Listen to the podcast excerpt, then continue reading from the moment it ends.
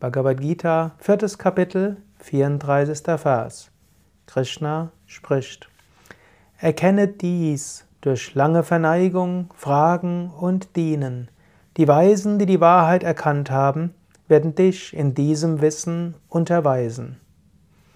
Hier spricht Krishna über drei der Hauptwege. Durch Verneigung, durch Hingabe, durch Bhakti. Als zweites durch Fragen, also durch Jnana Yoga.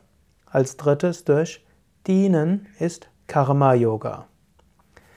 Man kann diesen Vers aber auch interpretieren als wie, wie nähert man sich einem Weisen. Wenn du spirituelle Weisheit lernen willst, dann ist es gut, zu einem Lehrer zu gehen. Und der Lehrer muss nicht nur ein selbstverwirklichter Meister in Indien sein.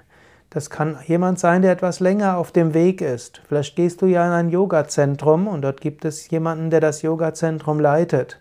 Vielleicht gehst du regelmäßig in einen Ashram und da geht es nicht nur um den, der deinen Ashram leitet und vielleicht nicht so direkt zugänglich ist, sondern es gibt jemanden, in dessen Seminar du gehst.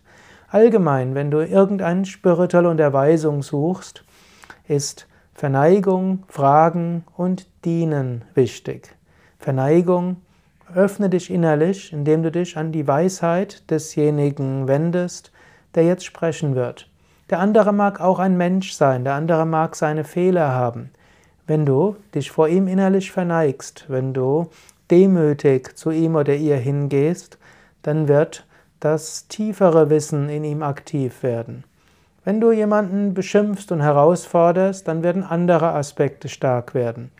Wenn du Hingabe übst, wenn du vom Herzen her demütig bist, dann öffnest du einen Kanal. Das zweite ist Frage. Ganz klassischerweise spricht ein Meister dann, wenn er gefragt wird. So viel Weisheit steckt in Menschen drin. Ich weiß zum Beispiel, Same Vishnudevananda, mein Meister, der hat Vorträge gegeben. Aber die wirklich wichtige Unterweisung habe ich bekommen, wenn ich ihn gefragt habe. Er ist nicht sofort auf Fragen eingegangen. Manche Fragen musste ich ihm zwei oder dreimal stellen. Und manchmal, wenn ich ihn gefragt habe, ich hätte eine Frage, kann ich dich fragen, da hat er gesagt, heute nicht. Und am nächsten Tag vielleicht auch nicht. Aber ich bin hartnäckig gewesen. Ich habe wieder und wieder gefragt. Und so habe ich vieles erfahren, was ich nicht erfahren hätte, wenn ich nicht gefragt hätte. Der dritte Aspekt ist dienen. Um wirklich sich auf einen Meister einzustellen, gilt es, ihm zu dienen. Und so kannst du auch überlegen, angenommen du gehst in eine Yogaschule, kannst du überlegen, könnte ich etwas tun? Vielleicht Rezeptionsdienst, vielleicht ein paar Broschüren verteilen, vielleicht Staubsaugen, vielleicht Geschirr spülen. So viele verschiedene Möglichkeiten gibt es. Wenn du von einem Menschen etwas lernen willst, ist es auch notwendig, ihm einige kleine Dienste zu erweisen. Und selbst wenn du in ein Seminar gehst, kannst du schauen, was bräuchte vielleicht dein Lehrer. Vielleicht kannst du ihm das Kissen hinstellen, vielleicht kannst du ihm Wasser hinbringen, vielleicht kannst du im Raum die Kerze entzünden, vielleicht kannst du eine Decke hinstellen, vielleicht kannst du zu Anfang der Stunde die Fenster aufmachen und nachher wieder zumachen. Vielleicht kannst du fragen, gibt es irgendetwas, was ich tun könnte?